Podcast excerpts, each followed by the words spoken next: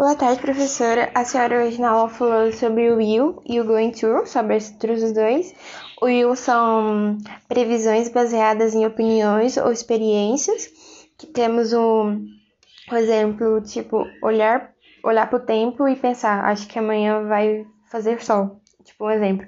E previsões tomadas naquele momento, tipo um exemplo, eu estou com fome e decidi comer agora. Tipo, vou comer uma pedaço de bolo agora. Uma decisão tomada nesse momento. Já o to são ações que foram planejadas é, no futuro. É, estrutura do will. Na afirmativa, primeiro é o sujeito, o will mais verbo principal no infinitivo sem o, o to. A forma negativa é o sujeito mais o will mais verbo principal no infinitivo sem o to. É, a interrogativa é o will mais sujeito, mais verbo principal no infinitivo sem o to.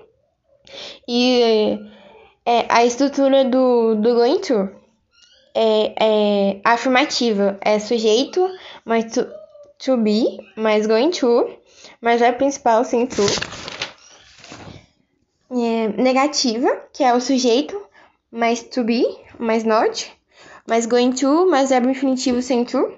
E a interrogativa é to be, mais sujeito, mais going to, mais verbo principal, no infinitivo sem to. É, foi isso que a senhora passou hoje na aula, o meu resumo. E desculpe, professora, que eu não sei falar muito bem palavras em inglês. Olha, nem inglês eu sei falar direito. Palavras em inglês e às vezes saem um pouco, um pouco errado.